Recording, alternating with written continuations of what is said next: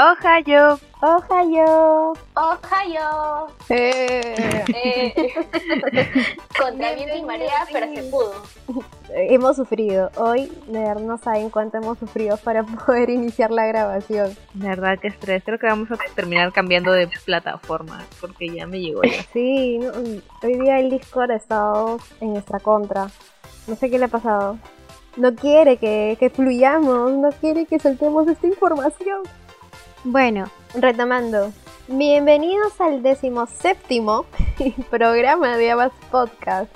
Allí, llegando pronto a los 20. Base 2, base 2. Somos. Base 2 en Nunca cuarentena. había visto a alguien tan feliz de llegar a la, a la base 2.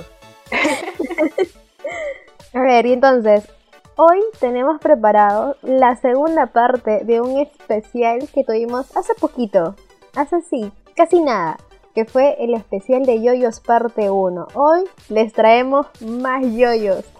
Porque el árbol genealógico sigue. Y les traemos también muchos spoilers más. Así que se van preparando para aquellos que aún no han visto los siguientes Yoyo parte 4, parte 5. Y aparte, 6. No hayan, no hayan leído. No la- no la han leído. Claro, no hayan leído la parte 6. De repente, quizás está su elección darle una pausa a este podcast, a este capítulo, y ver algunos capítulos, verse de repente un resumen si ustedes quieren, o si son de esas personas que nuevamente les despierta mucho más el interés el escuchar algunos spoilers, porque también como que la expectativa está allí, los invitamos a que sigan oyendo este programa, porque sí les traemos unos datazos con unos arcos que creo que aquí están algunos ya de nuestros favoritos. Así que, mm, hoy empezamos. ¡Ay, qué emoción! Coño. Y como tenemos este especial otra vez, que dure lo que tenga que durar. Yo creo que esta vez sí iba a durar más de la cuenta porque he estado viendo mis notas y son interminables. Qué triste. Es que así es yoyos. Interminable. Bueno, entonces empezamos hoy día, sí. Es el mismo orden, ¿cierto? Es el mismo orden que en la primera parte del especial. Sí. Sí, Sí. no me dado Sí, cuenta. coincidimos, coincidimos. Ah, y antes de eso, antes de que empecemos con esta segunda parte, recordarles que también en redes estuvimos haciendo unos enfrentamientos entre los yoyos que hoy hablaremos. Y estos resultados los vamos a presentar luego, ¿cierto? Una vez que ya demos la sinopsis. Claro, ya al final.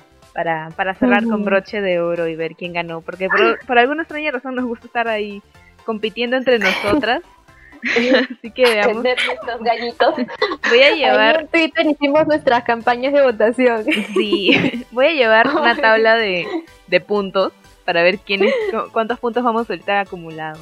Bueno, ya, sin mucho preámbulo, iniciamos con esta segunda parte de especial de yoyos. Vamos, Jocelyn. Cuánta emoción en una persona. Claro, como tú no vas a hablar de este yoyo que tiene un montón de material extra, estás feliz. Yo, Ay, gomen, gomen. yo literalmente he visto todo sobre esto en los últimos cuatro días y hasta en la sopa los veo, te lo juro. Pero lo hago por amor al arte y porque Yosuke es de hecho mi yoyo favorito. Gracias por tanto poderosísimo Jonathan Joestar, pero, pero Yosuke es mi, favorito. Jonathan es el segundo. Joseph bajó a tercero por infiel. Así que yo voy a hablar de Diamond Waku Dakenai o Diamond is Unbreakable, originalmente titulado Jojo no Kibyo no Bouken Dai Jongu Hiachikata Yosuke. Lo siento, siempre. Te juro, te juro con paréntesis. Te juro que antes de que grabemos, hace unos días, yo ya estaba preparándome porque dije, seguro Jocelyn va a decir el nombre en japonés. Ahí bien pronunciado.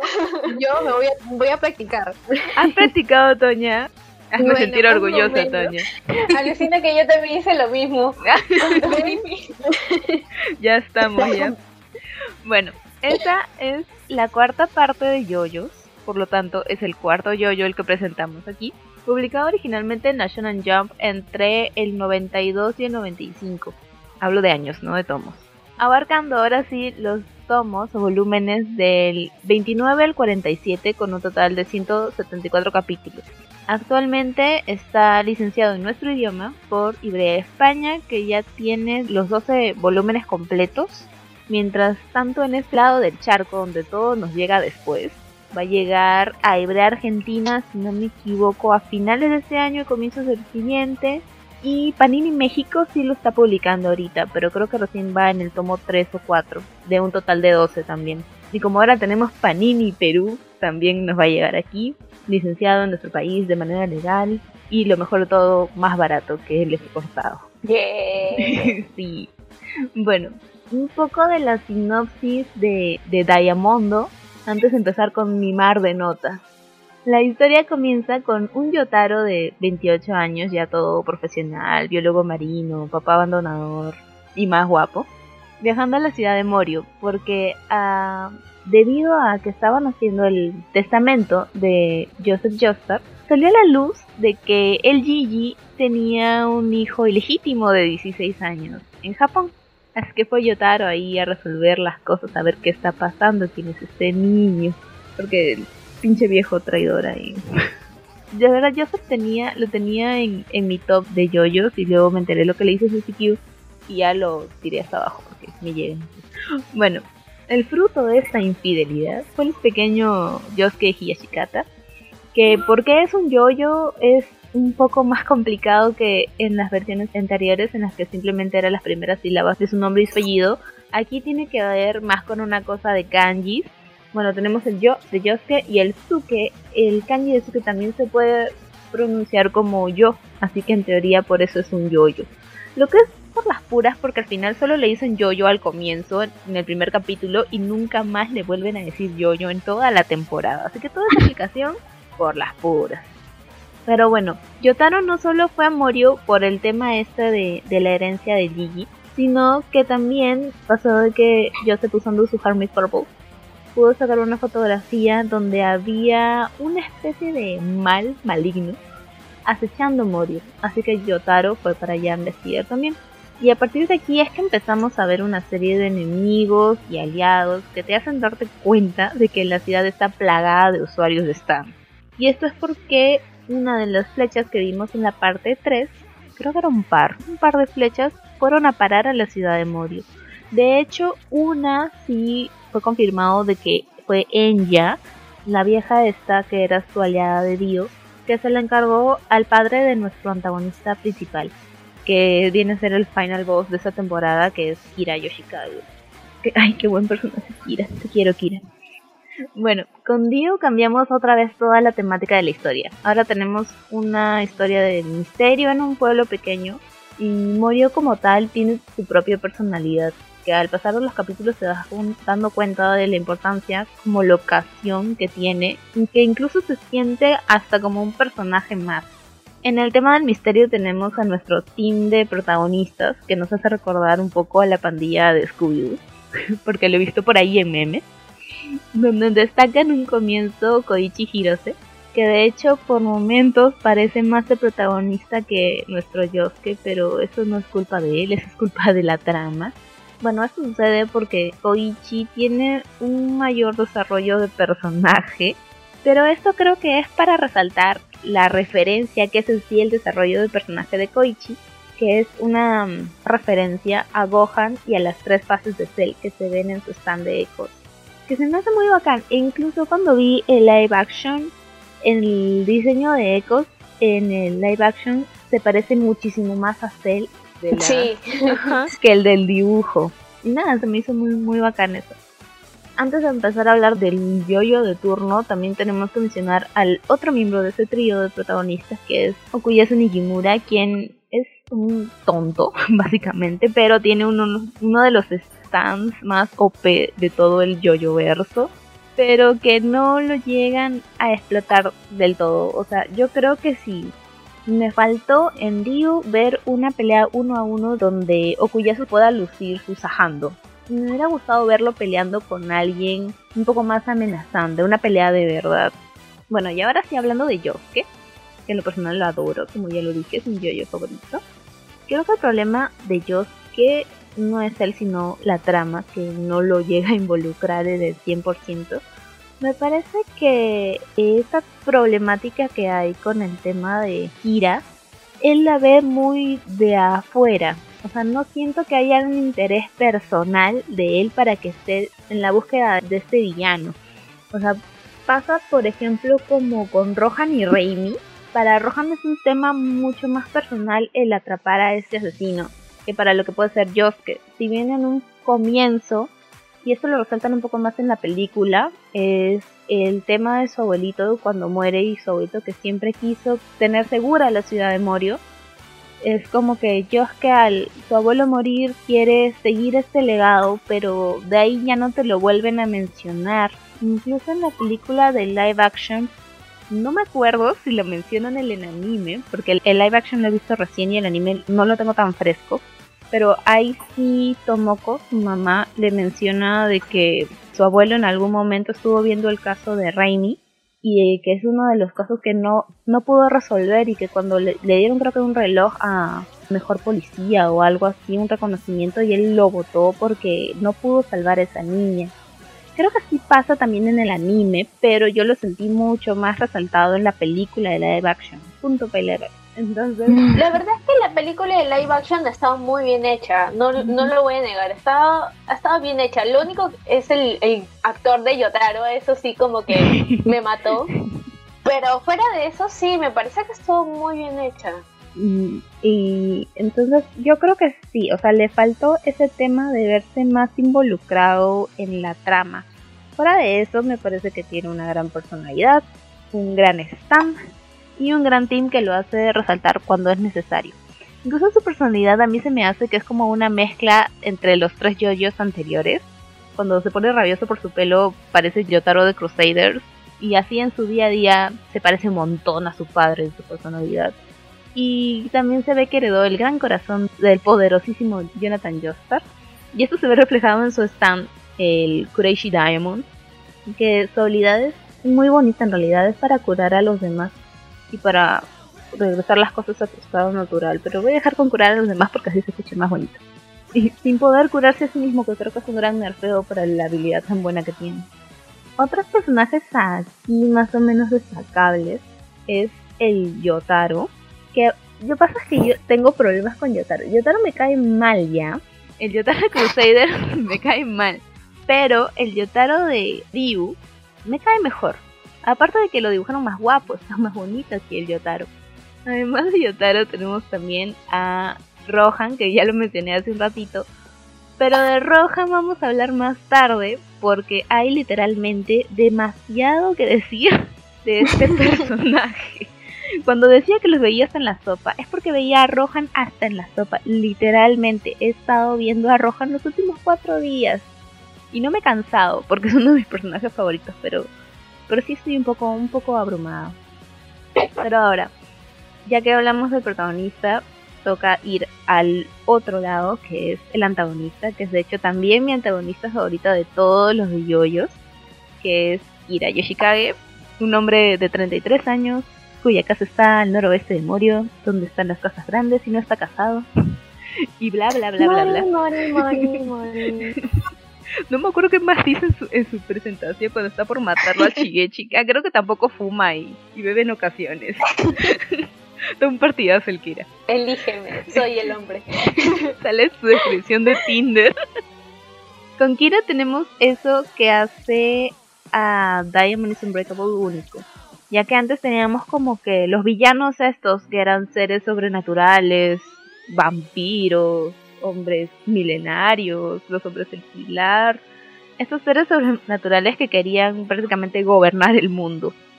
Por este lado tenemos a Kira Ishikabe que solo quiere una vida normal, una vida feliz dentro de, su bueno, lo que él califica como normalidad en su cabecita, porque sabemos de que eso no está bien pero es su pequeña utopía. Lo peor de todo es que él no le ve nada de malo a eso. Y eso precisamente es lo que lo convierte en un psicópata. Y lo que hace interesante es esta temporada. Que a mi gusto creo que hubiera estado un poco mejor que hubiera un poco más de Kira desde antes en la temporada porque son 39 capítulos y Kira creo que aparece o hablan de él como que ya llegando al capítulo 20, entre el 15 y el 20, ya habían pasado muchas cosas. Pero también entiendo el tema de que no hayan mostrado antes a Kira por este tema de que hay un psicópata en la ciudad y literalmente puede ser cualquiera. Pero, o sea, estoy entre sí y no del ritmo que lleva Dio. Pero bueno, quitándole el factor stand a Kira Yoshikage, yo creo que podría ser fácilmente una persona que existe en la vida real y eso es lo que me da un poco de miedo. Porque psicópatas así existen. Mm, sí. Y pueden estar verdad. más cerca de lo que crees. De verdad, en la, en la historia hay muchas personas con esos tipos de características y el hecho de que Araki haya simplemente querido mostrar eso también en Yoyo se me hace muy bacán, considerando el contraste que hace con todos estos villanos anteriores. Para cerrar un poco sobre Diamond is Unbreakable y pasar algunos fun facts y ya todo lo que sigue con Rohan. Creo que la temporada pudo haber sido mejor quitando un poco de relleno. Bueno, no sé si es relleno porque no me he leído el manga, así que no sé si es que también está en el manga, pero creo que algunas peleas fueron innecesarias, como la de Rohan con el chico este que jugaba el Jankenpo. Mm, O sea, Mm, sí, ahí se hizo largo. Como Sí, que un poco tedioso. no entendía por qué estaba pasando eso. O sea, yo seguía viendo, obviamente, pero no entendía por qué Mm. estaba pasando eso porque al final no era relevante para la trama. No, no aportaba nada. Y, y también el hecho de que se dejan muchas dudas al aire, como el tema de quién salvó a Yosuke de niño. O sea, si fue Yosuke o no fue Mm. Yosuke. Pero ya Yo eso- creo que sí fue Yosuke, pero se, pero se olvidó otra vez el autor. el, el Araki Forgot. Yo creo es que ya pasó Una a ser ya pasó a ser un meme, pero otra duda que también me queda es de si Mikitaka es un alien o no lo es. Mm, Yo creo que sí, ¿ah? Entonces, A mí me da la impresión de que sí. yo también creo que sí.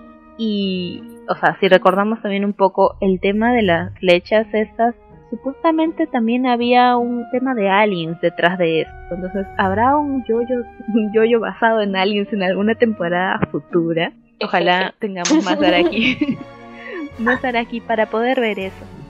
Y bueno, en teoría Dio nació un poco de las obras de Star Wars Crusaders, porque Araki literalmente creo que dijo de que él tenía tantas ideas para stands y poderes cuando terminó Star Wars Crusaders, que juntó todos estos conceptos para darle vida a Dio.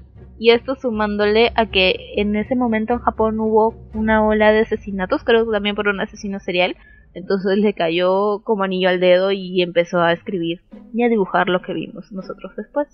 El anime es del 2016, con un total de 39 capítulos que ya mencioné. Y en la cronología total creo que es del capítulo 75 al 114.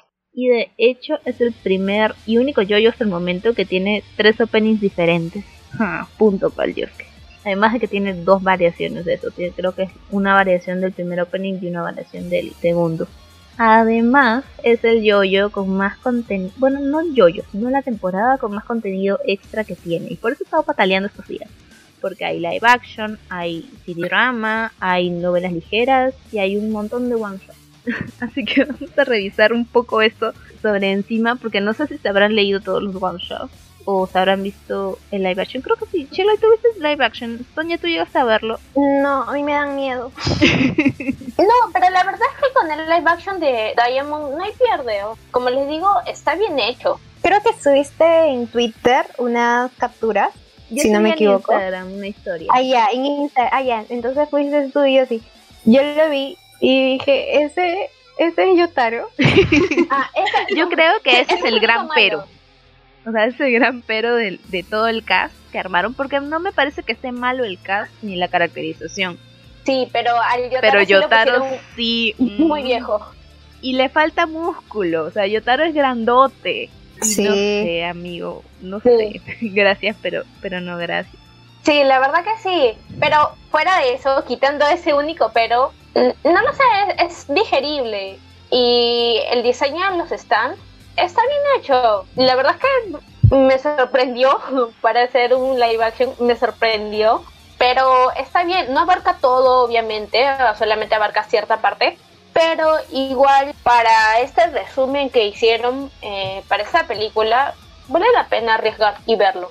Y la razón por la que no abarca todo es porque el título original es JoJo's Bizarre Adventure Diamond is Unbreakable Chapter 1. O sea que tienen planeado o tenían planeado en ese momento hacer más. Ahora, esta pela se estrenó en el 2017 y han pasado tres años y no han dicho nada. Así que aún no, no sabemos si tendremos más películas o no. Sí me gustaría porque sí me terminó gustando la película. O sea, me gustó cómo adaptaron el guion en las cositas que mencioné hace un rato cuando hablaba del, del anime. Me gustó cómo adaptaron el guion y cómo están tratando de dividir estos capítulos. Yo creo que en la siguiente van a agarrar como que el arco con Red Hot Chili Peppers y fácil después hacen dos pelas de Kira. Yo creo que lo dividiría así. Lo que sí me molesta es que los, las actuaciones eran muy de caricatura. O sea, las sentía muy exageradas. A veces Koichi abusaba con su eh, eh, eh, y yo ya cállate, ya cállate, basta por favor. Incluso Josuke también se veía muy, o sea, muy disforzado. Era como que no estuvieran actuando a un chico de 16 años con un poder mágico, sino literalmente al dibujo. O sea, se veía muy caricaturesco. Y habían escenas que yo sentía que eran muy largas pero, o sea, en resumen, no es una mala película. Yo siempre le huyo a los live actions. Pero este sí me gustó. O sea, los stands sí me gustaron un montón. Cómo es que los representan. Mi favorito fue el de Ecos, que ya lo mencioné. Que se veía bien Cell. Me gustó un montón. Pero, bueno. Es hasta ahora la única película que hay de yoyos. Esperamos de que en el futuro hayan más. Este año obviamente no van a confirmar nada porque estamos en 2020 y 2020 está cancelado. Así que bueno, vamos a seguir en esta larga lista de cosas que tengo que decir. A ver, si bien, como mencioné hace un rato, además de un live action, Diamonds Unbreakable tiene un montón de one shots. Si bien Stardust Crusaders tienen también uno que es oficial, digo, tiene como que 10 creo. Y la mayoría, la mayoría de estos giran en torno al mundo de Kishibe Rohan, que es literalmente Tipo cuando la mamá dice que no tiene un hijo favorito, pero hay uno al que le guarda doble pan. Ese es Kishibe Rohan. Literalmente Araki dice que no, que no es su personaje favorito, pero hay una, creo que es una portada de un artbook en el que él mismo se dibujó abrazando a Rohan. Entonces que no me venga a decir que no es su personaje favorito. Pero antes de entrar al mundo de Rohan, hay también un one shot de Kira Yoshikae, que eso recién me acabo de enterar hace poco cuando empecé a leerlo. Y ese one shot es canónico de la mano del mismísimo Araki y se llama Dead Man Questions, que fue publicado originalmente en el 99 y luego ya recopilado en un tomo que se llama Bajo Ejecución y Bajo Fuga, junto a otras dos aventuras muy bizarras, pero que no tienen yoyos del por medio, pero sí son muy bizarras. Igual me las leí porque venían ahí en el PDF y yo seguía y seguía leyendo. Porque la de Kira está al final todavía. Yo leía y esperaba que saliera alguien. Y nunca llegó. Pero igual, igual las disfruté. Había un gatito, pero no creo que la debas leer, Toña. Tiene un final muy raro y no, no, mejor no. Este one shot de Kira sigue la historia del día a día de un espíritu vagabundo tratando de encontrar la felicidad, realizando solicitudes de asesinato. Al final de este one shot y de manera de spoiler, se revela de que este espíritu es Kira Yoshikage. Entonces este one shot está ambientado entre el final de la temporada 4 y los acontecimientos de la temporada 6. Lo curioso es que este espíritu no recuerda su vida pasada, no sabe absolutamente nada, solo recuerda que se llama Kira Yoshikage. Pero hay algunas cosas de su personalidad que se mantienen, como el hecho de que quiera todavía tener una vida tranquila y normal. Lo cual es imposible porque está muerto. Pero sí es consciente de que hay alguna razón por la que él no ha ido al cielo o no ha ido al más allá. Es súper cortísimo, son solo dos capítulos y está interesante cómo lo tratan. Ahora, llegando ya al hijo favorito de Araki, con Rohan tenemos una serie de ovas que han llegado también a ser animadas. La serie de one shots de Rohan se llama Those Spoke Kishibe Rohan o así lo habló Kishibe Rohan si no me equivoco. En japonés es tipo Kishibe Rohan Waugo Kanai. Esta serie de One Shot narran sus aventuras como mangaka en busca de inspiración para nuevas historias. Son un total de 8 a la que le sumamos una colaboración especial con la marca Gucci y están recopiladas en dos tomos. Además de tener una colaboración especial también con el Museo del Louvre en Francia, donde allá también tienen su edición así tapadura y en francés bien bonita. Pinche Rojan hasta en el Louvre está, como lo odio. bueno, en el campo de la animación, hasta este momento hay solo cuatro animadas. Las dos primeras salieron después de la cuarta temporada en el 2016, justo cuando todo el mundo estaba con el hype por la quinta temporada le dijeron como que tipo, no, toma tus ovas, no molestes. Exactamente lo mismo que nos están haciendo ahorita, donde estamos esperando la sexta temporada, pero otra vez nos dijeron, no, toma tus ovas, no, no, nos molestes. Hablando de manera general de estas historias cortas, ya sean las ovas o los one shots, todas tienen ese toque de misterio de, de Diu, pero aquí sí lo vemos de manera central, incluso algunas situaciones llegan un poco a rozar el terror lo que me hizo recordar mucho a la serie tipo Escalofríos o Le tienes miedo a la oscuridad. Mm, Tiene toda esa atmósfera. Y más que los leí de madrugada, estaba yo ahí lista para, para no sacar mi piecito de la sábana porque tenía miedo. Creo que es porque en estas historias dejaron un poco de lado a los stands como antagonistas y nos muestran a estos villanos, entre comillas, que son fantasmas o yokais o maldiciones o alguna que otra criatura sobrenatural que son a las que se enfrenta Rohan en esta serie de, historias. En cuanto a la animación, en las primeras ovas que fueron La Villa de los Millonarios y La Colina Mutsukabe, es aceptable la animación, pero el estilo del diseño de los personajes se ve un poco raro. O sea, hay un meme incluso de Koichi porque Koichi está dibujado realmente muy extraño. Pero en las últimas dos sí tuvo un subidón de calidad, que se nota un montón el impacto que tuvo Bento Aureo en la producción, porque todo está adaptado a este estilo, que es mucho más notorio en la ova que se llama En el confesionario, que está ambientada, yo creo que la sentí un poco más como, como Bento Aureo esta, porque está ambientada en Italia. Y además en el inicio te muestran cuando Koichi le pide a Rohan que use su Heaven Sword para que Koichi pueda hablar italiano y se pueda ir a Italia porque lo había mandado Yotaro. Entonces, este es como un premio. Entonces Rohan le dice como que, ya, yo te voy a cambiar, pero oye, yo también fui a Italia. Y le empieza a contar su vida. Pues ya Koichi tiene que escuchar nomás, pues si quiere el favor tiene que escuchar. Esta es mi obra favorita porque me gusta cómo trataron la historia que viene a contar Rohan aquí. Me gusta porque está como que él de visita en Venecia, si no me equivoco, está en una iglesia, y ve un confesionario. Y él agarra y se mete porque pues porque le quería tomar fotos de dentro, quería ver todo como es para luego dibujar y todo ese tema que tiene él. Pero se mete del lado equivocado, o sea, está en la cabina donde se supone que está el cura. Y entonces alguien se mete del otro lado y le empieza a narrar la historia sobre una maldición, que es muy, muy bacán. Me gusta cómo al final se resuelve y se ve el tema de esta ambigüedad sobre si esos son stands o son realmente espíritus en pena buscando a esa persona. Y hay momentos que sí me recordaron un montón a Golden Wing, que no les puedo decir porque sería ya mucho spoiler y ya si me expando mucho hablando de eso, no voy a terminar nunca. La otra ova que salió fue The Run, donde tampoco voy a hablar mucho de la historia, pero sí hubo un OST, un soundtrack, que me hizo recordar mucho a Kira.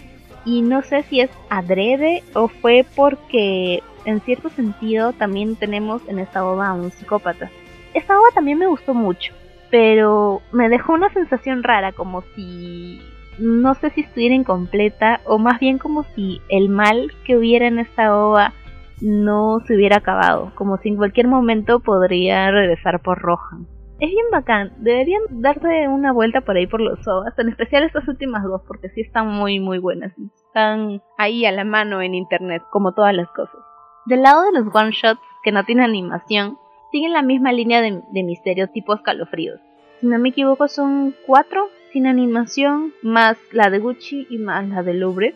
Hay una que tiene con el chef que tenía Pearl Jam, no me acuerdo su nombre, Tonio. A esa le tengo fe. Yo creo que si la animan bien, pueden generar una atmósfera bien, bien bacán. Estaría al nivel de los otros dos. Ah, de ahí no hay mucho que se pueda hacer con las otras historias, aparte de la de Louvre, que esa sí me gusta un montón también, que habla de una maldición de una pintura con el más oscuro de todos los negros. Yo creo y espero de todo corazón de que la animen también porque esa me gustó un montón.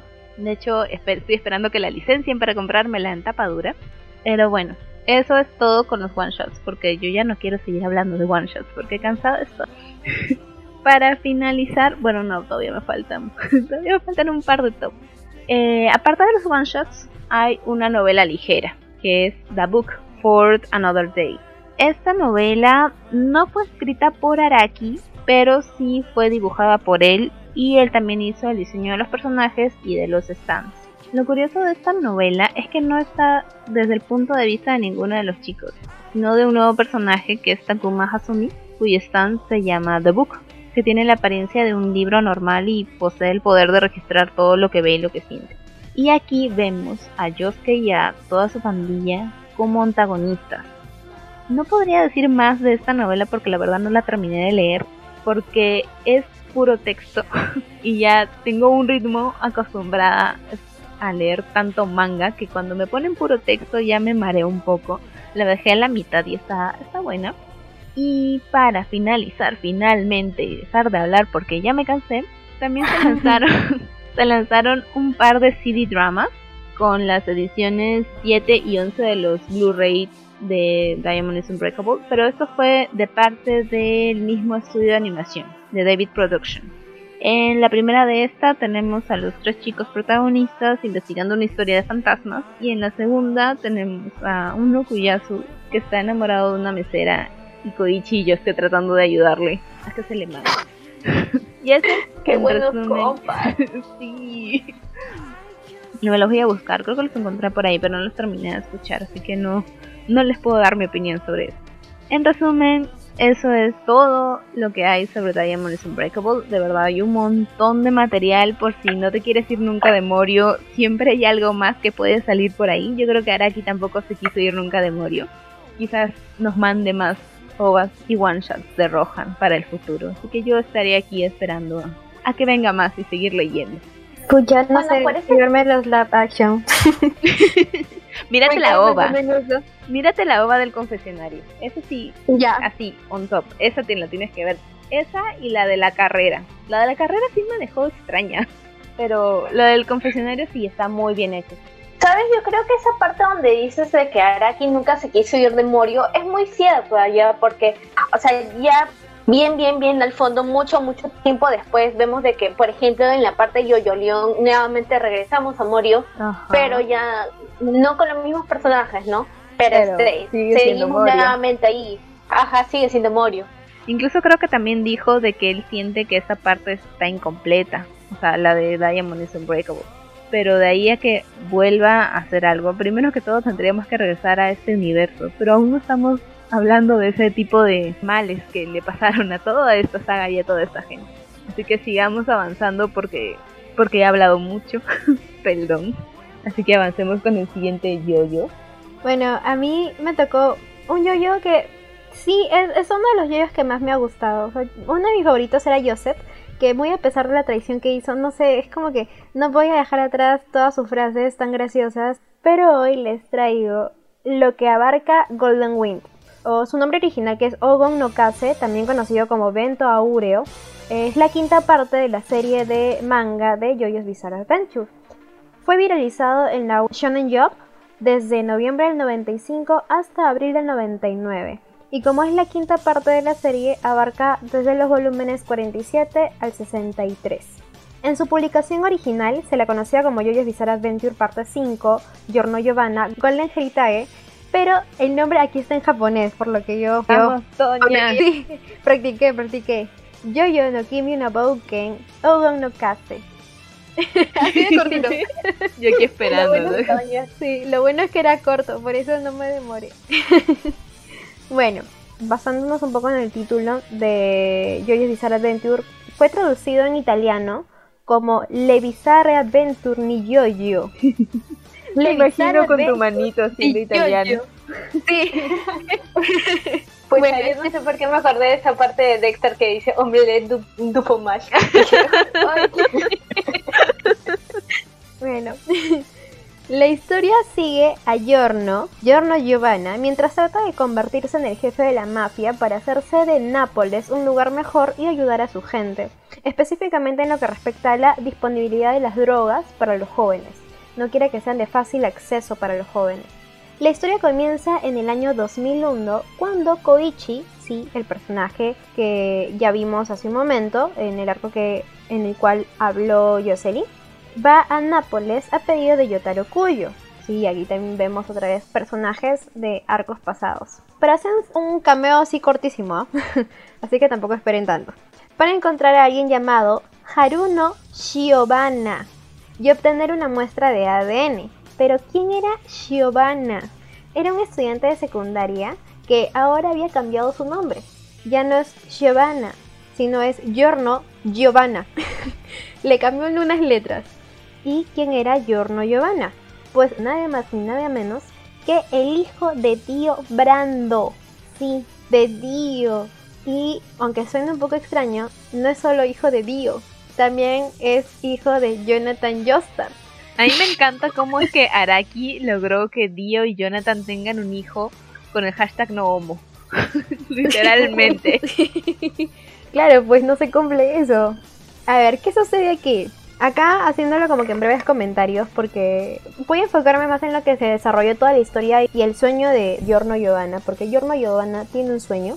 Bueno, ¿cómo es que se procrea este hijo? Dio, en uno de sus tantos amores o víctimas que tuvo, porque en realidad eran víctimas porque atraía a las mujeres, ellas súper enamoradas, luego las mataba. Pero entre todas estas mujeres, una no murió. Y parece ser, si no me equivoco, una vez lo estábamos comentando, parece que no es la única, creo, ¿no? De repente si estuvo ella, hubo más. Sí, en eso no voy a entrar mucho en detalle porque hasta yo lo desconozco y fue una de las teorías y fue algo que, que creo Jocelyn tiene más información porque se ha leído más los mangas y es como que, entonces yo no, sé qué va a me pasar. he leído los spoilers y de hecho Shirley es la Ah, que lo ¿ves? sabe. ¿Ves? Yo no me he leído los spoilers, por eso no lo sé. Para mí es una teoría. Y pensar que lo voy a escuchar después. O sea, lo último que dijiste, estaba a punto de decir algo y el Discord me dijo, no, todavía no La- es tu momento. Ay. Bueno, esta mujer que no logró morir quedó embarazada de Dio. Pero recordemos algo, Dio está habitando un cuerpo, o sea, la cabeza es de Dio, pero el cuerpo es de Jonathan. Es por ello de que al momento de concebir a este hijo, a este niño, vendría a ser tanto hijo de Dio como hijo de Jonathan. Y de esta mujer. Esa mujer X, Eh, porque al final no importa, maldita señora, la odio. Es un tanto extraño, pero bueno. Aquí lo importante es que es hijo de Dio y de Jonathan. Yo creo que esta tía hubiera entrado bien en la, en la categoría de peores madres en el capítulo anterior. Sí, la verdad es que dejaba que también trataran mal a su hijo, porque el hombre con quien se casó trataba peor que perro a Giorno. Y es por eso que también él creció de esta manera, o sea, huyó y creció de esta manera. Bueno, prosiguiendo en la historia. Ahora les voy a mencionar algunos momentos cumbres de la historia en sí. Giorno hace su gran aparición robando el equipaje de Koichi. Porque sí, Koichi llegó, llegó a Italia a pedido de Yotaro, recordemos que lo mencioné en su momento. Y el momento de llegar al aeropuerto, ahí es donde, bueno, dice, ¿dónde voy a encontrar a este chico, Giovanna? No sabía de que había cambiado su nombre, pero ¿dónde voy a encontrarlo? Y bueno, Giorno se aparece, pero se aparece para robarle su equipaje. Haciendo taxi. Sí, está haciendo taxi. Uber. Ah, es muy gracioso. bueno, sin embargo, este robo es detenido por el stand de Koichi por Ecos Act 3. Y en ese momento es donde Giorno reconoce como stand otro poder como el suyo, porque él también contaba con un stand que se llama Golden Experience. Este es un stand que puede dar vida a objetos inanimados. Puede tocar un árbol y de pronto ese árbol em- empieza a florecer y a sacar frutos. Y es así, Después de ello, vemos como Giorno pone en pie su plan para convertirse en jefe de la mafia, y para ello intenta unirse a Pazione, un grupo de crimen organizado que emplea a muchos usuarios de stand como miembros. Pero en realidad eso sería una buena noticia, porque la visión de, un grupo determinado de Pazione es similar a la banda de Robin Hood, es decir, hacer trabajos sucios pero apoyar a los más necesitados. Eso lo vemos después en el transcurso de los capítulos. Ok, volviendo. Para ingresar a Pasione, es retado por Bruno Bucciarati, acá un super personaje, junto a su stand Sticky Fingers, que puede colocar y abrir una cremallera en cualquier superficie. Es súper chévere. Simplemente el stand mueve su mano y se abre un cierre. Y puedes salir y entrar y es, así, de la nada. Y eso, y eso se ha prestado para muchos memes de internet. sí. Bueno, volviendo al desafío, este consistía en visitar en la prisión a Polpo, que es un capo de la mafia. Es así que Giorno recibe un encendedor por parte de Polpo, con instrucciones de no dejarlo que se apagara en un lapso de 24 horas, para así demostrar su dedicación o tenacidad. En caso si se lograra apagar, el estante Polpo, llamado Black Sabbath, va a perseguir o perseguiría a Giorno desde las sombras. Literal, ¿para qué? Para jalarlo, o sea, asesinarlo. Y bueno, sin tanto spoiler y para, o sea, cortar un poco la historia, felizmente Yorno, como nuevo y buen yoyo, cumple su objetivo con la ayuda de Koichi y así logra unirse a, a Passione. Eh, ingresa al grupo liderado por Bruno Bucciarati. Este grupo también está conformado por otros usuarios de stand y son Guido Mista con su stand Sex Pistols, Leone Abaccio con su stand Moody Blues, Naranja Irka con su stand Smith y por último Panacota Fugo con Purple Hearts. A lo largo de la historia, en un inicio vemos que el grupo desconfía de Giorno y es natural, pues, ¿no? Pero tras descubrir su valentía y generosidad, ya empiezan a llevarse bien con él, excepto Abacho. Y bueno, yo lo entiendo. Comprendo la posición de Abacho porque me encantan todos los memes de, de Abacho odiando a Giorno. La del gatito, la del gatito. es que es normal, pues desconfiar. O sea, llegas y de pronto tan rápido, o sea, te ganas la confianza del resto. Mm, Como el meme, el meme de. Hay un meme con Bruno que dice este, solo tengo a Yorno por medio día, pero si alguien se le acerca yo los mato. bueno. Ok, dentro de las misiones encomendadas al grupo, la más importante y de la que gira en torno ya toda la historia en sí, es escoltar a la hija adolescente del jefe de la mafia, o sea, el jefe de los jefes, que se llama Trish. Y esta escolta es hasta que este jefe se logre encontrar con su hija. A lo largo de este viaje vemos innumerables ataques al grupo de Yorno para secuestrar a Trish y de esta manera derrocar al jefe. Sin embargo, en muchas de estas situaciones se defienden gracias al poder de una tortuga llamada Coco Yambo, porque sí, aquí una tortuga también tiene un stand. O sea, es, muy, muy bizarro. Recordemos que este es Yoyos. Y ya habíamos visto anteriormente que también hasta un mono tenía un stand. Cuando llegan a Venecia para encontrarse con el jefe, Bucharati ya descubre el verdadero plan que escondía. Y era que llevaran a su hija Trish para que él mismo pudiera matarla. ¿Para qué? Para poder ocultar permanentemente su identidad. El jefe no quería que nadie, absolutamente nadie, supiera quién es él por eso decide matarla. Pero bueno, felizmente Bucharati descubre estos planes. Al descubrirlo, Giorno y Bruno le hacen frente, pero aquí aparece el estante del jefe, que es King Crimson. Y es demasiado poderoso ya que puede borrar el tiempo y luego puede predecir eventos. Por ello deciden huir.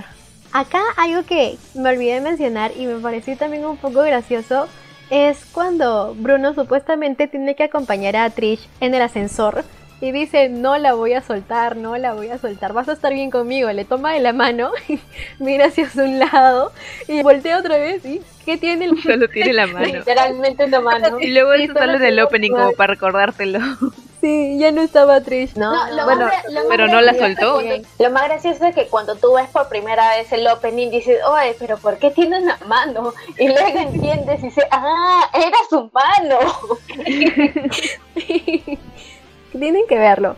Ok, en este último tramo de Golden Wind, el grupo de Bucharati, menos Fugo, porque... Porque Fugo se fugó. Fugo se fugó, literal, se fugó. Y me da cólera porque Fugo tiene un stand muy peligroso que hubiera servido un montón para pelear contra el jefe, pero se largó el maldito. Sí, ok, retomando la historia. En este último tramo de Golden Wind, después de las decisiones tomadas, la historia continúa en Cerdeña y allí la banda se pone en contacto con alguien que conoce la verdadera identidad del jefe, pero esta persona les advirtió que solo se los comunicaría en persona. Después de esto ya llegan a lo que sería las afueras de la casa del jefe, basándose en algunos recuerdos de Trish. Y aquí es donde cuando ocurre una de las muertes que para mí fue una de las más dolorosas porque es de uno de los personajes que a mí me gustó más. Y es cuando Abacho emplea su stand de Moody Blues. Este stand tiene la habilidad de reproducir acontecimientos pasados, con lo cual podrían descubrir la identidad del jefe. Y aquí es donde ocurre esta muerte a manos del jefe y su personalidad alterna, que se llama Vinegar Dopio. Porque, dato importante, el jefe tiene doble identidad, que es uno totalmente opuesto a lo otro. Y es se disfruta más en la escena donde uno se llama por teléfono al otro a través de una roquita o un sapo. bueno, cuando finalmente llegan a Roma, se revela que la persona que habían contactado al grupo de Bruno Bucciarati fue Jean-Pierre Polnareff, un Jostar Friend. Sin embargo, el jefe, aquí en estos acontecimientos, se adelantó y tras revelar su identidad ante Polnareff, quien en realidad ese ya lo conocía, todos descubrimos su verdadera identidad, que es Diablo, la contraparte de Dopio y bueno, elimina a Polnareff. Sin embargo, felizmente, justo antes de fallecer, Polnareff usa una flecha que es creadora de estandos. Esta flecha la había mencionado Jocelyn y Polnareff la empleó y tuvo algunas consecuencias en Silver Chariot, quien ya tiene la capacidad de controlar el espíritu de las personas, lo que produce que los espíritus de todos los habitantes de Roma, incluyendo los miembros restantes del grupo de Bucharati, intercambiaran de cuerpo el espíritu de Trish ya no estaba en el cuerpo de una mujer, sino en el cuerpo de un hombre. Y es así, es un poco extraño. Parece la em, pela de, de Lindsay Lohan, la Freaky Friday. Sí, sí. Bueno, es así que Polnareff, felizmente, o sea, como sucede esto, este intercambio de cuerpos, justo cuando ya está por fallecer, su espíritu se traspasa al cuerpo del, de la tortuga de Coco Jambo. Y ahí es donde ya aprovecha, en el cuerpo de esa tortuga, aprovecha en comunicarse al resto del grupo y les habla sobre lo que es la flecha creadora de Stanta. Ahí es donde ya les da un poco más de información y también les habla sobre la verdadera identidad de Diablo. Aquí ya se suman unos, un problema más. Y es que Polnareff, como ya estaba muerto, es decir, en cuerpo, más no en espíritu, Silver Chariot estaba fuera de control. Por ello el grupo y Diablo empiezan a perseguirlo porque tampoco le convenía a Diablo en sus planes. Para finalizar ya la historia y no alargarla más, Diablo logra derrotar a Silver Chariot gracias al sacrificio que hizo Bruno. Luego lo voy a explicar bien. Esto fue aprovechado por Giorno, quien obtiene la flecha creadora de Stunts, la emplea en sí mismo y nace Golden Experience Requiem. Es así como empleando su nuevo poder, hace que Diablo experimente continuamente distintas muertes, una y otra vez. En la última escena se ve a Giorno con Mista, ya finalizando esta historia, ya mataron al malo, se ve que Mista se arrodilla ante él y eso nos da a entender de que el nuevo jefe de los jefes de la mafia es Giorno Giovanna. Es decir, Giorno Giovanna tenía un sueño y sí, lo cumplió, porque vale la pena soñar. Lo cumplió en ocho días. Sí, todo en ocho días. Creo que eso no lo había mencionado, o sea, todos estos acontecimientos, toda esta historia y los viajes, todo se desarrolló en poco más de una semana. Cuando uno ve el anime, puedes sentirlo como que, pucha, que pasaría un mes, dos meses, pero no, todo pasa en, ¿qué? Una semana prácticamente. La magia del anime. sí, la magia del anime. Con Giorno Giovanna volviéndose el capo de la mafia, el jefe de los jefes, es donde ya termina Golden Wind y se da pase a Stone Ocean. Pero una de las muertes que no había mencionado en esta sinopsis es la de Bruno, que es la madre de todos, porque aquí sí dio su vida por ellos. Pero, ¿qué se estaba desarrollando en ese momento de la muerte de Bruno? Diablo había herido gravemente el cuerpo de Mista, y dentro del cuerpo de Mista estaba Trish.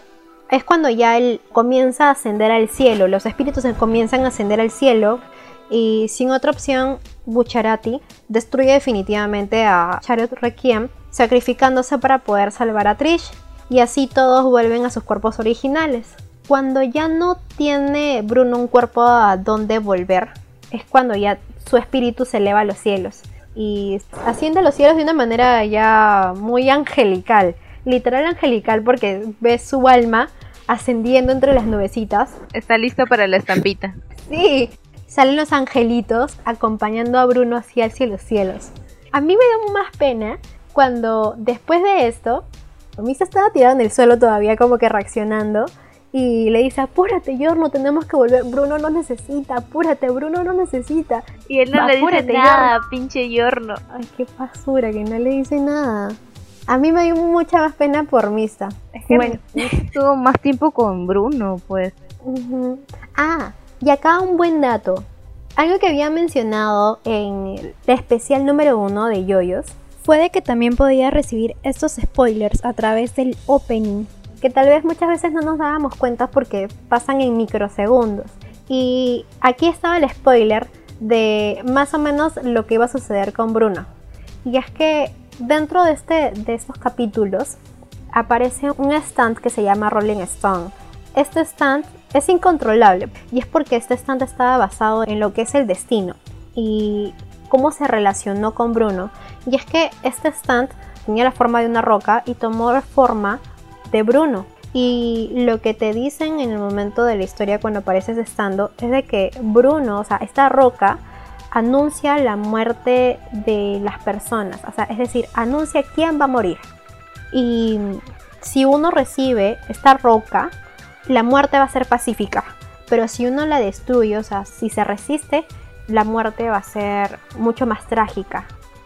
Y cuando se aparece ese estando, al saber cuál era la habilidad y y lo que te mostraba, los chicos todos se opusieron a que, que Bruno o sea, iba a morir, es imposible. Ah, ¿Te acuerdas cuando nos dimos cuenta la primera vez, Sonia? Le subimos el brillo y ahí estaba. Y ahí estaba subiendo el brillo. Sí, estuvo ahí siempre. Siempre estuvo ahí desde el capítulo 1. Muchas son cosas que no me tenía. No estaba preparada para eso. Y sí, creo que una de las muertes más dolorosas es la de Bruno. Porque ya, el anime es yoyo, ¿ya?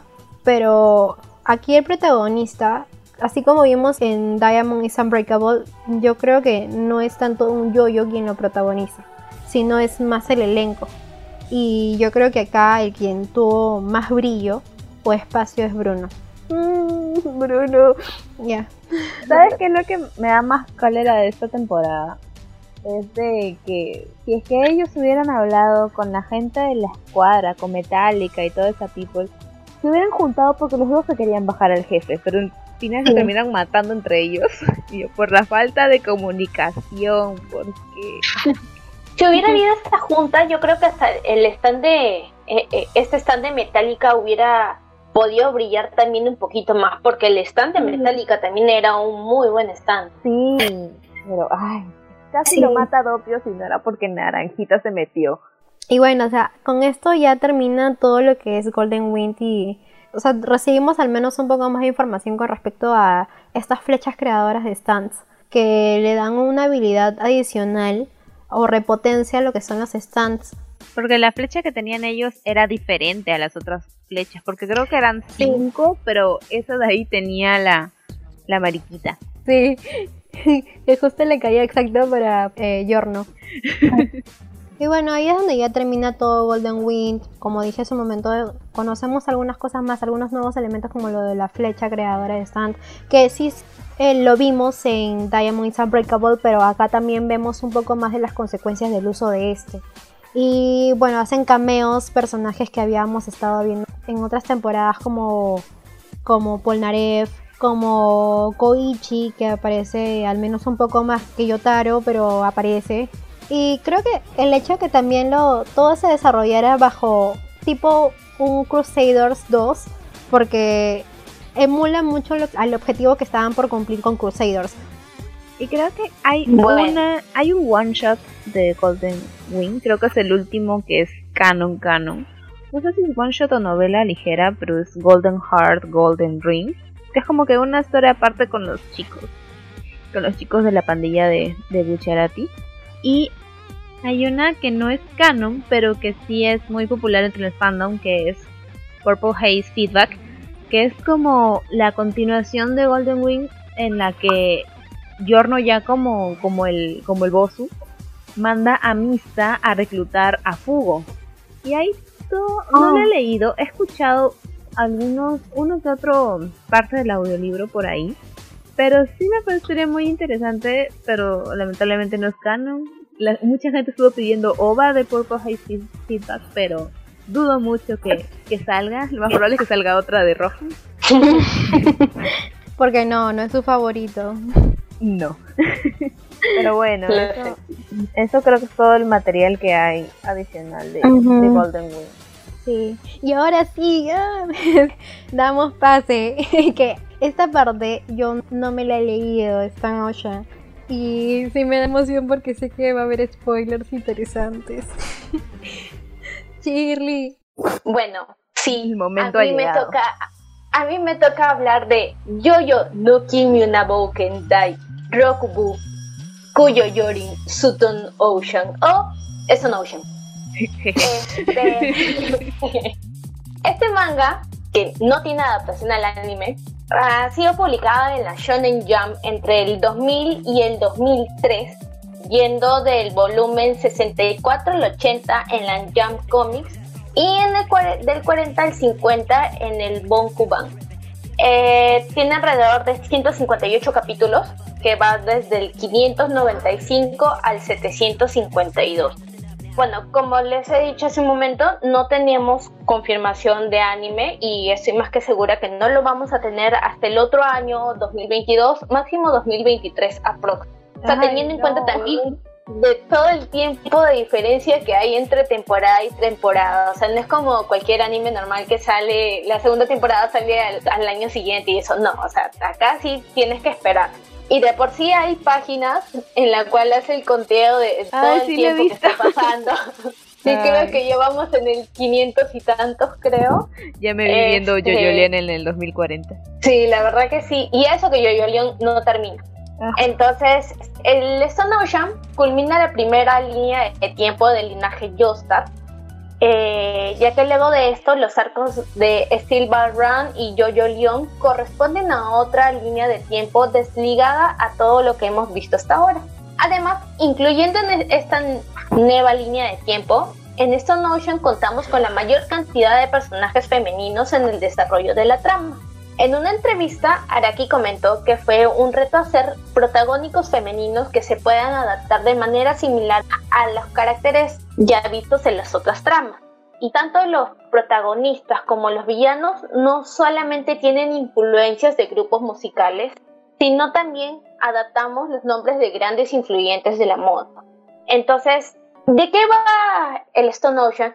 Bueno, muchos de los que seguimos ya este camino Joestar sabemos más o menos de qué va esta, este arco, pero voy a dar una breve sinopsis antes de venir a bombardear con spoilers, porque como es un capítulo que permite este tipo de contenido, me voy a, explayar un poquito. Bueno, Yolin Cuyo es una joven de 19 años que a su corta edad es detenida luego de ser testigo de un presunto asesinato. Pasa que gracias a su exnovio llamado Romeo, le pidió no llamar a la policía luego de atropellar sin querer a un hombre. Así que escondieron el cuerpo pensando que estaba muerto. Eh, sí, pero lamentablemente este hombre no estaba muerto, entonces eh, fue, se quejó con la policía, buscaron a Yolín y la metieron presa. Entonces acá viene la aparición de su mamá, que en realidad es una X, nunca la conocemos de manera detallada y le dice yo, yo, a Yolín. Y al igual de que de Yosuke, que solamente le dicen una vez esta palabra, es lo mismo con Yolín. Para ella, la única persona que le llama así es su mamá, nadie más. Y a lo largo de la trama vemos que todos le dicen Yolín, o sea, en ningún momento le dicen yo, yo o, algo similar. Creo que también no lo había mencionado, pero bueno, se entiende que también en Golden Wind a Yorno no le llamaban Yoyo, simplemente era Yorno. Creo que el único, o los dos únicos a los que les llaman más, es al Yoyo original, a Jonathan y a Joseph. Porque no sé si a Yotaro también le dicen Yoyo. Creo que una sola vez también solo se lo menciona. por ahí, Sí. pero no tanto como Yo la creo que más- temporada. Yo- sí, exacto. O sea, yo creo que más este término de yo-yo se lo lleva Jonathan. Porque de ahí, ni a Joseph me acuerdo, o sea, en lo que yo recuerde tantas, tantas veces como a Jonathan, no le he escuchado que le hayan dicho así. Pero bueno, como su apellido lo dice, Jolene es la hija de Yotaro Kun, un padre un tanto ausente en la vida de ella, pero que en ese momento crucial le manda, pero que en ese momento crucial le manda un broche como ayuda. Como ella ya tenía cierto resentimiento hacia él, tira el broche no sin antes pincharse con él.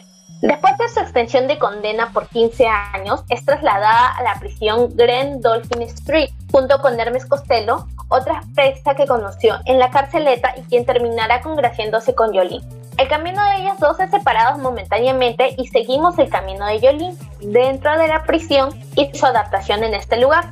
En primera instancia conocemos a Guess, la primera contrincante de Cuyo, quien juntos están Go Go Dolls, hacen pequeña a Jolene y la manejan para que Guess pueda salir de prisión.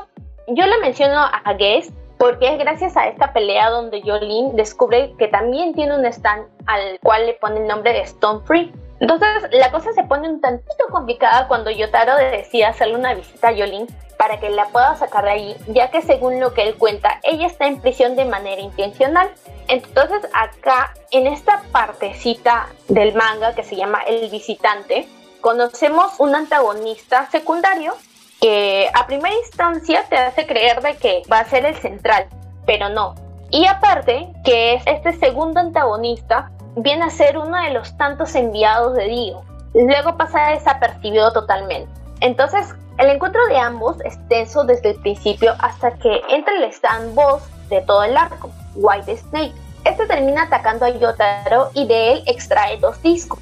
Aquí comenzamos a ver la entrada de un nuevo factor que son los discos que vendrían a ser algo similar a la esencia de la persona. Y White Snake no solo extrae las memorias de Yotaro, sino también extrae a Star Platinum. Sí, los No, stands pueden ser Star Platinum, lo mejor que tenía yo Taro Cuyo, porque Los stands pueden ser encerrados en disco, entonces dejan a Yotaro como un envase vacío. ¿Qué? Yo me sorprendí. Sí, te lo juro. Mi reacción fue igual, encima me puse a llorar la primera vez que lo leí, porque me he leído esa parte dos veces y, la verdad es que me dolió mucho. Primero porque Yotaro es mi yoyo favorito y segundo porque no me esperaba este final. Lo más gracioso es que en ese momento Yotaro recibe un balazo, pero el balazo o sea, ni siquiera toca una zona vital. Y eso es lo que Yolin dice, pero ¿por qué? ¿Qué ha pasado? Previo a ello, Yotaro ya tenía planeado sacar a Yolin de ahí. Y gracias una vez más a la Fundación Speedwagon, ya tenían como que un submarino esperándolo fuera del- de la prisión.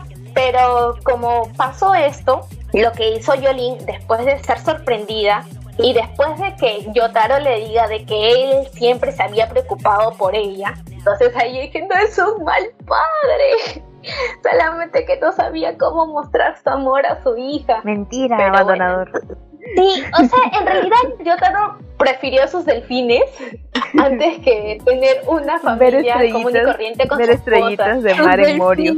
Según lo que he leído, Yotaro jamás se separó de la mamá de, de Yolin. O sea, ellos seguían juntos, solamente que ya, como les digo, él prefirió sus delfines y ya se fue y dijo, no, mi hija no es un delfín, acá no me interesa. Bueno, como ella ya sabía que estaba este submarino, lo único que hace es mandar el cuerpo de Yotaro a la fundación de Speedwagon para que lo retengan en cuanto ella se encarga de buscar y encontrar los dos discos. Porque sin estos dos discos, Yotaro automáticamente puede morir.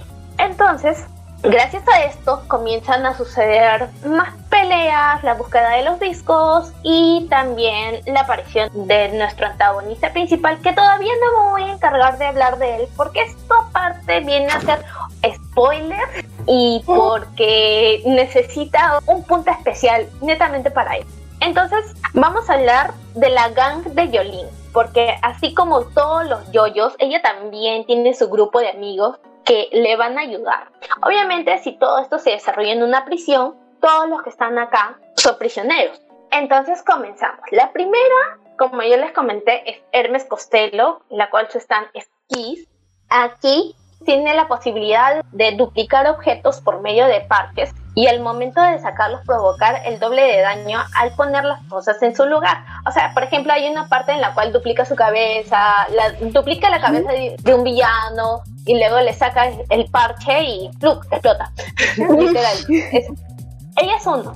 Pero a Hermes no la vemos de manera constante en el manga.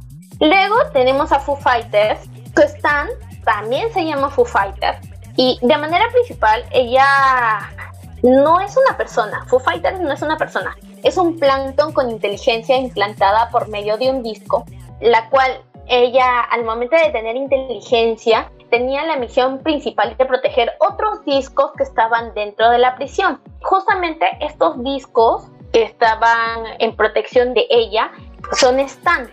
Y dentro de este grupo de discos estaba Star Platinum. Obviamente tiene una pelea con Jolene y Hermes recuperan el disco, lo mandan con Speedwagon y luego de esto hay un pequeño tiroteo en la cual fallece una prisionera que se llama Etro. Como Foo Fighters se siente agradecida a Jolene, quiere ayudarla y pues dice, ¿qué hago? No, o sea, soy un plancton, no puedo mostrarme así, entonces lo que voy a hacer es agarrarme el cuerpo de Etro y me voy a meter acá. Entonces acá hay un paréntesis. Una vez de que Jolene recupera el disco de Star Platinum, ojo, solamente el primer disco, porque son dos. Entonces, al momento de recuperar este primer disco, tiene que hablar con la Fundación Speedwagon y ellos le dicen, ok, espéranos dentro de 20 minutos en tal punto y ahí va a llegar nuestro enviado para llevarse el disco. Entonces, obviamente, cuando tú dices, oh, sí, es, es un enviado, es una persona, y no, no es una persona, es una paloma con el nombre curioso nada más y nada menos que Savage Garden como nuestro ending del, del Diamond It's Unbreakable. es que ya uno no puede confiar eh, en la gente, pues. Ya pues eh, se le llevó la paloma mensajera y pues obviamente este disco regresó al cuerpo de Yotaro, pero aún así él todavía no había recuperado la conciencia. Fuera de eso, según lo que dicen los doctores, de la fundación es que si él no recupera, no recupera este disco de la memoria, él no tiene una motivación y sin motivación no puedes vivir. Y obviamente, si no tienes motivación, no puedes vivir, eh, no, no te... Entonces es de suma importancia que recuperen el disco de memoria de Yotaro. Luego de eso tenemos a Emporio Alni, que su stand es Burning Down the House. Este niño es el hijo de una de las tantas presas y desde un inicio le brinda ayuda a Yolin sin razón aparente. Su stand es la habitación donde él y otros dos más están resguardados y en la cual mete a Yolin y a Hermes y a Food Fighter de vez en cuando como para conversar, planear cosas y así. Sí. aquí cada vez se esfuerza más con los stands y sus explicaciones. Hay unos están un, tantito como que sí, no tienen nada que ver y otros que sí aportan demasiado a la trama. Luego tenemos a Wither Report, que también su stand tiene el mismo nombre.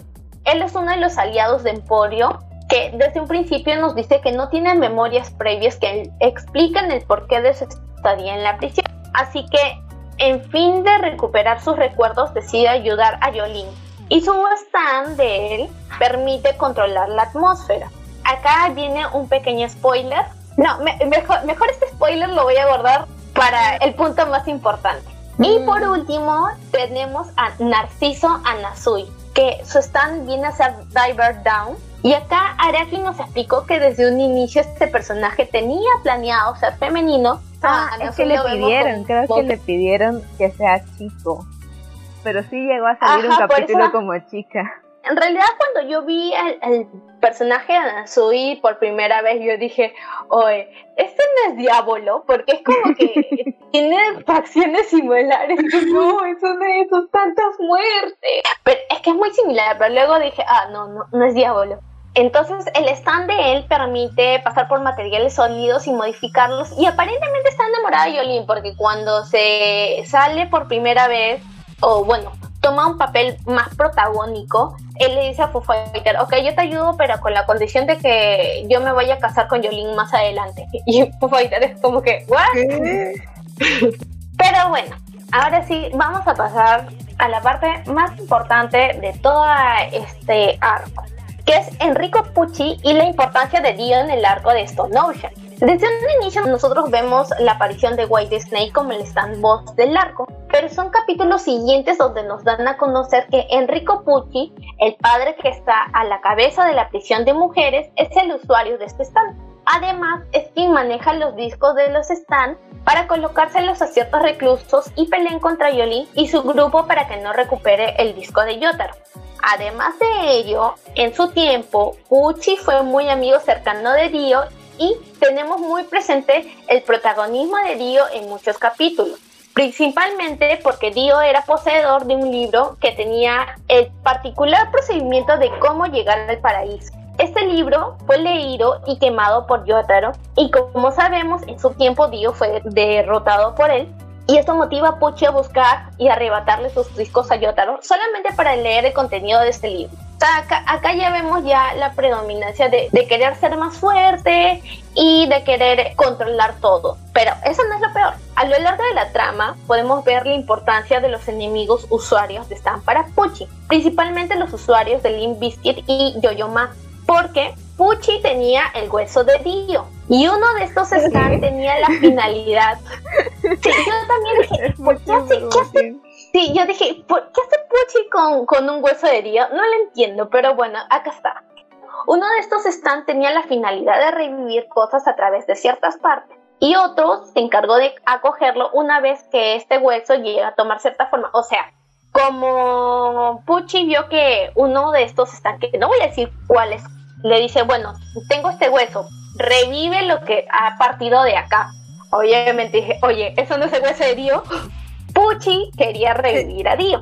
Y sí llega a revivir, pero no exactamente como Dio. O sea, acá viene una forma llamada bebé verde que justamente hay en esta partecita, pues una vez que tú tocas el hueso de Dio, comienzas a mutar en planta. Entonces, esta mutación genera esta pequeña cosa que va creciendo dentro de uno de estos dos stands que he mencionado y llega a crecer. Entonces tú dices, ah, bueno, es un bebé, pero te das cuenta de que en su espalda también tiene la estrella de todo típico Yostar. Entonces tú dices, no, es Pinche esa no es la peor parte. La peor parte es que Pucci buscaba a, este bebé verde para fusionarse con él y poder obtener las habilidades que Dio tuvo en su tiempo. Entonces, lamentablemente Pucci lo consigue. Y su stand muta, así tipo un tipo White Snake Requiem, algo así. Escapa de prisión y para ello, previo, Pucci le pone a Jolene en una encrucijada. O peleas conmigo o pierdes el disco de, memorias de tu papá. Tú decides qué vas a hacer. Obviamente Jolene decide por el disco de su papá. Y bueno, ahí Pucci se va. Entonces, una vez de que ya ha habido esta fusión entre el bebé verde y Pucci, todo el linaje de Dio se siente atraído hasta Pucci y siente la necesidad de protegerlo. ¿Y a qué me refiero con el linaje de Dio. Me refiero exactamente a todos los hijos de Dio que dejó por ahí regados. Es exactamente a tres, porque solamente conocemos a tres. Y en el manga te dice que justamente Giorno Giovanna es posible que haya estado cerca de Nueva York, que es el lugar donde se están, están sucediendo los hechos, por el acercamiento de la sangre o bueno, o el ADN de Dio. Entonces, nosotros vemos de que justamente son estos tres hijos que aparecen y tienen también la estrella en la parte posterior de su espalda y protegen a, al padre para que pueda llegar al paraíso y que supuestamente los lleva a, a llevar también con ellos siempre y cuando desarrollen su habilidad esta. Y no puedo decir más, no voy a decir quién muere, quién vive y nada, porque yo creo que ya he dicho demasiado de spoiler con esta parte de, la relación de Pucci y de... Para este arco ya hay más contenido y hay un final demasiado triste. Doña, creo que no sabes el final todavía, ¿no?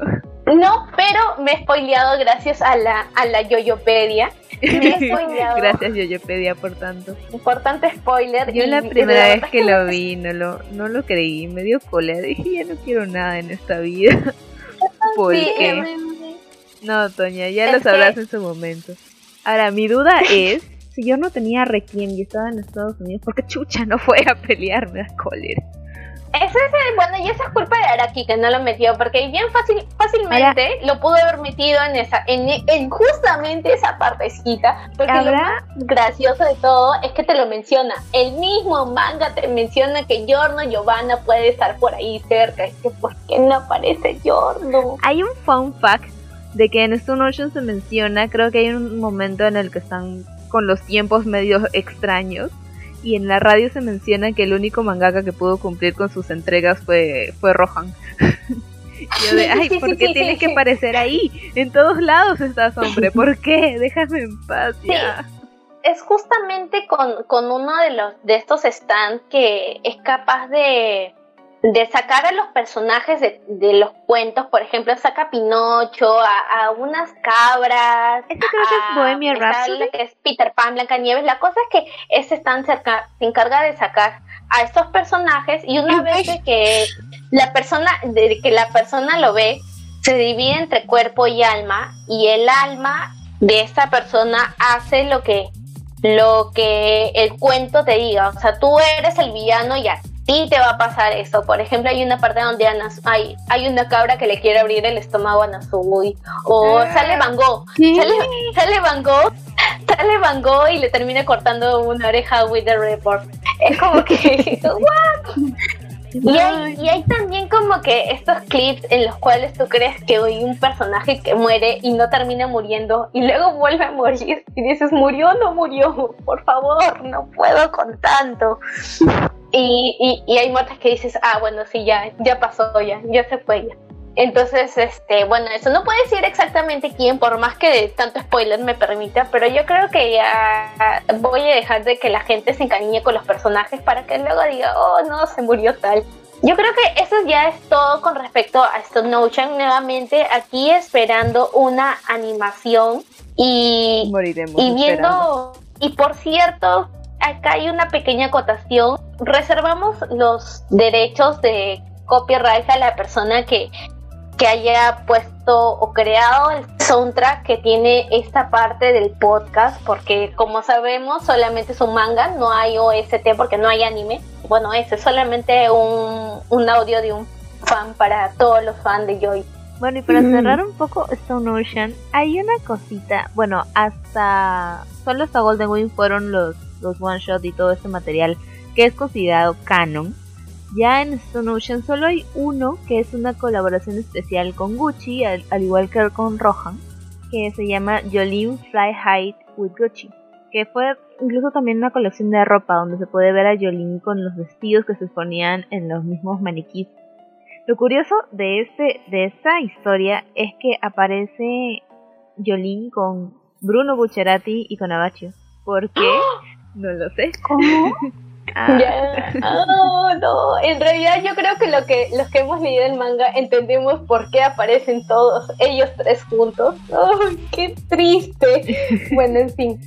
Bueno, y también hay... Indirectamente yo dije el spoiler. Ah, no. Bueno, y también hay una novela ligera que no es canon, que se llama Over Heaven, que es la transcripción del diario de Dio que aparece también en Spring Ocean. Está escrita por Nishio Ishin, que es el autor de Monogatari series. Que no me he visto todavía Monogatari, también es todo un universo tipo, tipo Fate, así que los tengo ahí en mi, inmensa lista de, cosas que le dé algún día. Pero tiene como que este, este respaldo, así que sí le, sí le tengo ganitas a Overheaven.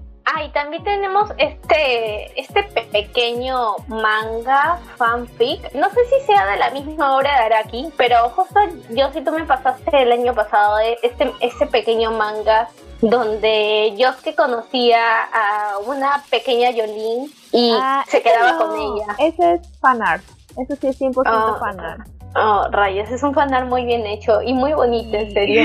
Gracias por tanto fanart, pero en realidad los oficiales son solo el de Gucci y el otro que si bien no es oficial por Araki, sí tiene el respaldo de que es de un mangaka reconocido. Así que bueno, antes de cerrar también hay que decir los ganadores de estas encuestas que hicimos en redes sociales antes que se nos pase más el tiempo. Sí. para seguir viendo nuestra tabla de puntuación. Como siempre, Twitter y Instagram tienen opiniones distintas sobre absolutamente todas nuestras encuestas, así que hay dos ganadores una vez más. En Instagram ganó Giorno Giovanna y el segundo puesto fue Josie. Yolin no ganó nada. Todo, todo porque Yolín no tiene anime. Yo, yo ya Claro, estaba sí. segura de eso. Yolín no tiene anime. Ya sabía, iba a perder. No saben lo que se pierde. Lo que sí en Twitter sí estuvo un poco más peleado. O sea, había momentos en el que estaba ganando Yolin, y había momentos en los que estaba ganando Yorno, y había momentos en los que estaba ganando Yosuke. Y yo estaba, ¿por qué? Pónganse de acuerdo de una vez. Y al final el ganador fue Yosuke, y en el segundo lugar empataron Yorno y Yolin. Estuvo bien reñida la votación de Twitter. Pero bueno, ya con esto culminamos nuestro spoiler alert. Porque, bueno, no hablaremos de la segunda línea de tiempo. Primero porque solamente tenemos dos y somos tres en este Jeje. podcast, entonces no nos alcanza. Y Ponemos este, a Jorge bueno, Yostar, no como el tercero. Y a Diego Brando. Si se animan, leanse los, estos dos últimos mangas, que en realidad estaba pensando tal vez darle una chance a Ball Round. No sé si yo tanto Yoyolion, tengo- porque Yoyolion creo que hasta ahora sigue en emisión, así que eh, todavía es largo y creo que como yo sí dijo una vez, Yoyolion todavía no tiene antagonista, entonces aquí estamos esperando todo. que parezca Dio. no sé, yo sí los quiero leer, pero como estoy con esta maldición de que amo los libros en físico, lo leeré cuando tenga algún día mis mangas en mi casa, o sea, de aquí a unos 10 años que, se- que, que recién salgan los tomos en español. Así que la tercera que- parte de este de este especial de yoyos quizás llegue Va a depender de Araki. quizás llegue en algún momento. O quizás nos pongamos de acuerdo para hacer otra cosita y hablar más de yoyos. Pero ya no lo veo en un futuro cercano. Así que bueno, eso es todo con respecto al capítulo de hoy. Recuerden que de todas maneras pueden dejarnos sus comentarios o si es que se han leído tal vez ya parte del segundo arco, coméntenos, díganos qué tal es para ver si es que nos animamos a ver si es que lo leímos. De hecho, si lo Eh, piden mucho en y- redes, nos ponemos las pilas y, y lo mandamos. ¿ah? Al final, el Sí, contenido y- que hacemos nosotras es para ustedes. Por y para ustedes, agreguen corazoncitos ahí. Siempre. Así que bueno, no olviden que nos pueden escuchar por las plataformas de Spotify, Evox, Apple Podcast, Google Podcast y también no se olviden que nos pueden seguir en nuestras redes donde estamos como en Instagram abas.podcast En Twitter como arroba abaspodcast. Y en YouTube como Abbas Podcast, donde finalmente y como nunca estamos al día con todos los videos. Sí. Estoy muy orgullosa de eso. Yo también. Muy bien chicos, entonces ya nos estamos encontrando en una próxima semana. Sayonara. Sayonara. Sayonara.